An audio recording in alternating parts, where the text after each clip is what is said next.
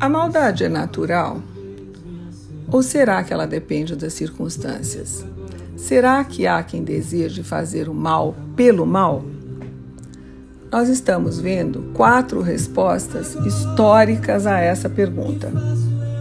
A primeira foi de Sócrates: ninguém é mal voluntariamente.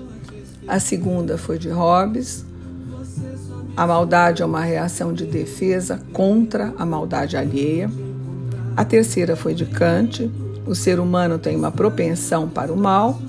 E a quarta e última é de Agostinho: o simples prazer de fazer o que é proibido, disse ele, é que explica o mal.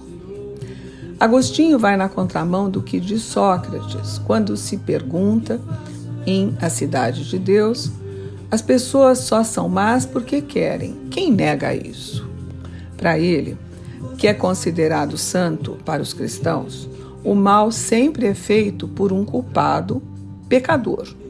E ele sabe do que está falando, porque conta em suas confissões como roubou peras num pomar quando era adolescente, não por gula, porque as peras não eram nem belas e afinal nem boas, e ele nem as comeu, aliás, mas sim por desejo de transgressão ou por pura malícia. E eu cito: não era o objeto desejado por meu furto, mas sim do próprio furto e do pecado que eu queria gozar. Escreve ele anos depois, quando se converte ao catolicismo, afirmando ter sentido uma estranha volúpia ao fazer o que era proibido dizendo-se surpreso com sua própria deformidade.